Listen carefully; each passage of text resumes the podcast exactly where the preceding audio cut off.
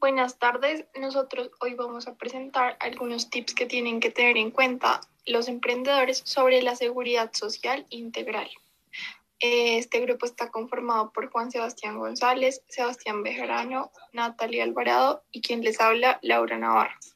Vamos a hablar sobre todo del sistema de seguridad social en Colombia, básicamente de la Ley 100 de 1993. El sistema de seguridad social integral vigente en Colombia fue instituido por la Ley 100 de 1993 y reúne de manera coordinada un conjunto de entidades, normas y procedimientos a los cuales pueden tener acceso las personas y la comunidad con el fin principal de garantizar una calidad de vida que esté acorde con la dignidad humana. Hace parte del sistema de protección social junto con políticas, normas y procedimientos de protección laboral y asistencia social. Adicionalmente, este sistema comprende las obligaciones del Estado y la sociedad, las instituciones y los recursos destinados a garantizar la cobertura de las prestaciones de carácter económico, de salud y de servicios complementarios incorporados en la Ley 100 de 1993 y en otras normas. La seguridad social es un servicio público obligatorio cuya dirección, coordinación y control está a cargo del Estado y es prestado por entidades públicas y privadas. Evita desequilibrios económicos y sociales que de no resolverse significarían la reducción o la pérdida de los ingresos a causa de contingencias como la enfermedad, los accidentes, la maternidad o el desempleo. De acuerdo con la Ley 100 de 1993, el sistema de seguridad social integral en Colombia se compone de los sistemas de pensiones de salud y de riesgos laborales y de los servicios complementarios. A continuación, mi compañero Juan Sebastián les va a hablar más acerca del sistema general de pensiones. Eh, buenas tardes. Ok, entonces, como acaba de decir mi compañera, les va a hablar sobre el sistema general de pensiones. Eh, comenzando que se tiene como objetivo garantizar a toda la población el amparo contra diferentes contingencias, eh, como la vejez, la invalidez y, o la muerte.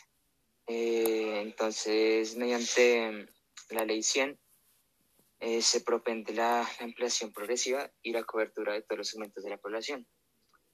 esto está compuesto por dos regímenes, dos regímenes solidarios. Eh, el primero es el régimen solidario de prima media prestación definida. Este es de carácter, de carácter público y es administrado por Colpensiones. El segundo es el de régimen de ahorro individual por solidaridad. Este es de carácter privado y es operado por aquellas administradoras de fondos de pensiones y cesantías. Eh, listo, ahora eh, los dejo con mi siguiente compañero sobre el Sistema General de Seguridad Social en Salud. Eh, bueno, antes de hablar de eso, me gustaría un poquito hablar sobre la parte de riesgos laborales. Creo que es importante que todos los trabajadores, bien sean empleados o emprendedores, tienen que manejar pues el conjunto de entidades públicas y privadas y las normas y los procedimientos destinados para prevenir, proteger y atender a los trabajadores de cualquier efecto que le pueda pasar durante la labor. También es importante que sepan que esas cotizaciones son obligatorias y que están determinadas por el ingreso y por la clasificación del riesgo. Eso también se encuentra pues en las ARLs, que son las administradoras de riesgos profesionales. Entonces estas son las entidades responsables de la afiliación, del registro y del recaudo de las cotizaciones para cuando llegue a pasar algún accidente que pues no está previsto se pueda sacar y recaudar de ahí. Bueno, además de todo lo mencionado anteriormente, eh, que está contemplado en la ley 100, también están las cesantías.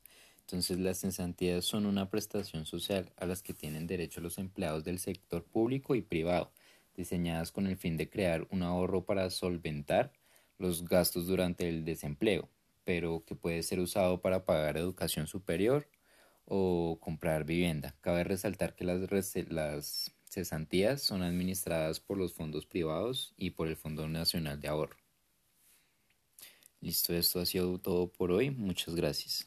Una última cosa que me gustaría recordar antes de pues de terminar este podcast es que siento que es importante manejar todo el tema de la seguridad social en los empleados, porque es un tema bastante importante y que muchas veces se deja de lado Entonces siento que es necesario que todos los empleados y empleadores manejen pues la, la ley y manejen todos los decretos que se estipulan en esta ley.